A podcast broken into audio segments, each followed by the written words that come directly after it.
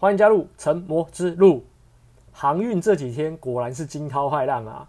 最近有看我发文或限动的，应该就知道我在讲什么。然后呢，昨天也有说到，最近大家要谨慎啊，不要随便进场啊，因为真的不好玩。还在场中的要能够撑住。接着呢，还有美股的四乌日和中秋连假在等着各位。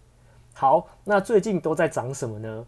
化学嘛，化工嘛，和半导体相关的化工类股嘛。那最近最夯的应该就是永光和中华化这两个了。那原因是什么呢？永光主要就是第三代半导体相关题材嘛，第三代半导体的研磨液。那中华化呢，就是电子级硫酸嘛。另外呢，值得注意的是，电子级硫酸除了中华化之外，还有另外一家就是康普。OK，好，那最近大盘跌跌不休，一堆股票跌得稀里哗啦。可是呢，和半导体相关的化工类股却是涨得下下叫，涨到妈妈都不认得了，对不对？非常的凶猛啊！那老样子，这边还是要讲一下，我们分享归分享，不是在教大家进场哦，自己还是要做好评估。OK，那这些半导体相关的化工类股，因为半导体题材大好嘛，所以呢，也是跟着看似前途一片光明，最近才会涨这么凶嘛。毕竟之前也都没涨到嘛。反倒是本身和半导体正相关的股票，最近倒是回档回的凶，这就是人生啊，这就是股市啊。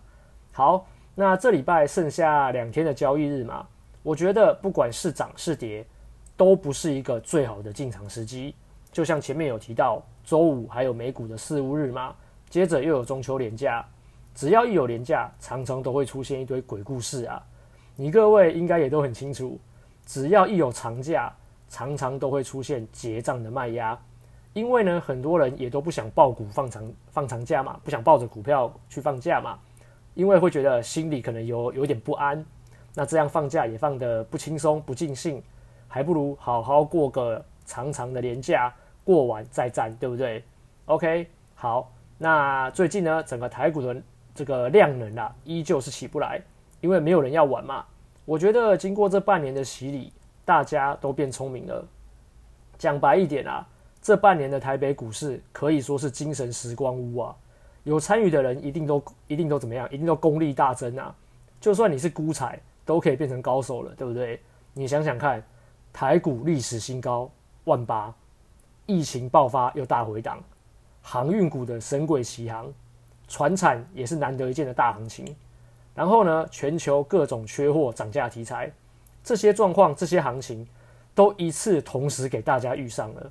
以后呢，恐怕也很难再有这样的机会。就算有，也不知道是多久以后了。所以呢，如果当这一切都回归正常，这个激情自然退去，就没有那么激情了。这也是股市最近的量缩的原因之一嘛。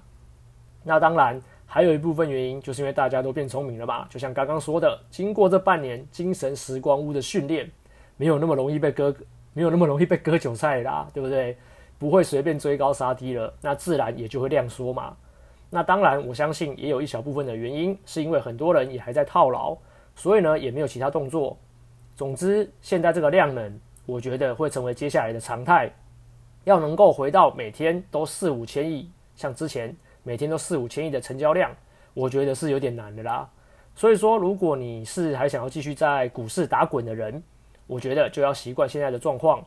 其实现在的状况也是一个练功的好时机，非常难玩，没有错。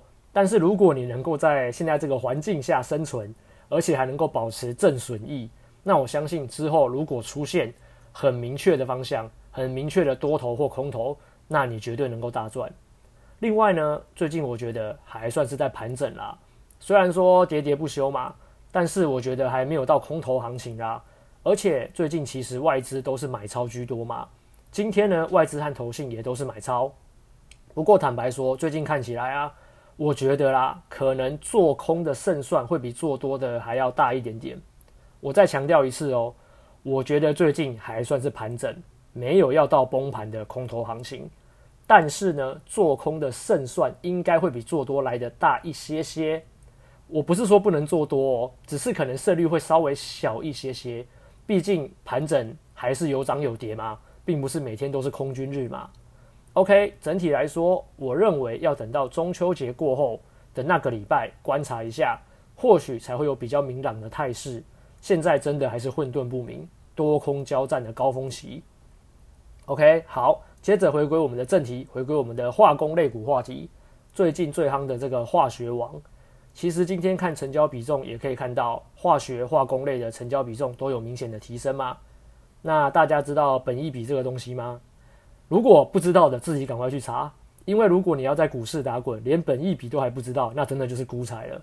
不懂的，快去查，快去搞懂，不然我接下来要讲的你一定听不懂。好，那应该很多人也都知道，在股市中通常会给予电子科技类股的股票的本益比会比较高，但是给予传产类股的本益比就很低了。那化学应该算是被归类在传产嘛，所以正常来说，化工类股的本益比应该就是比照传产的标准，给的会比较低一点。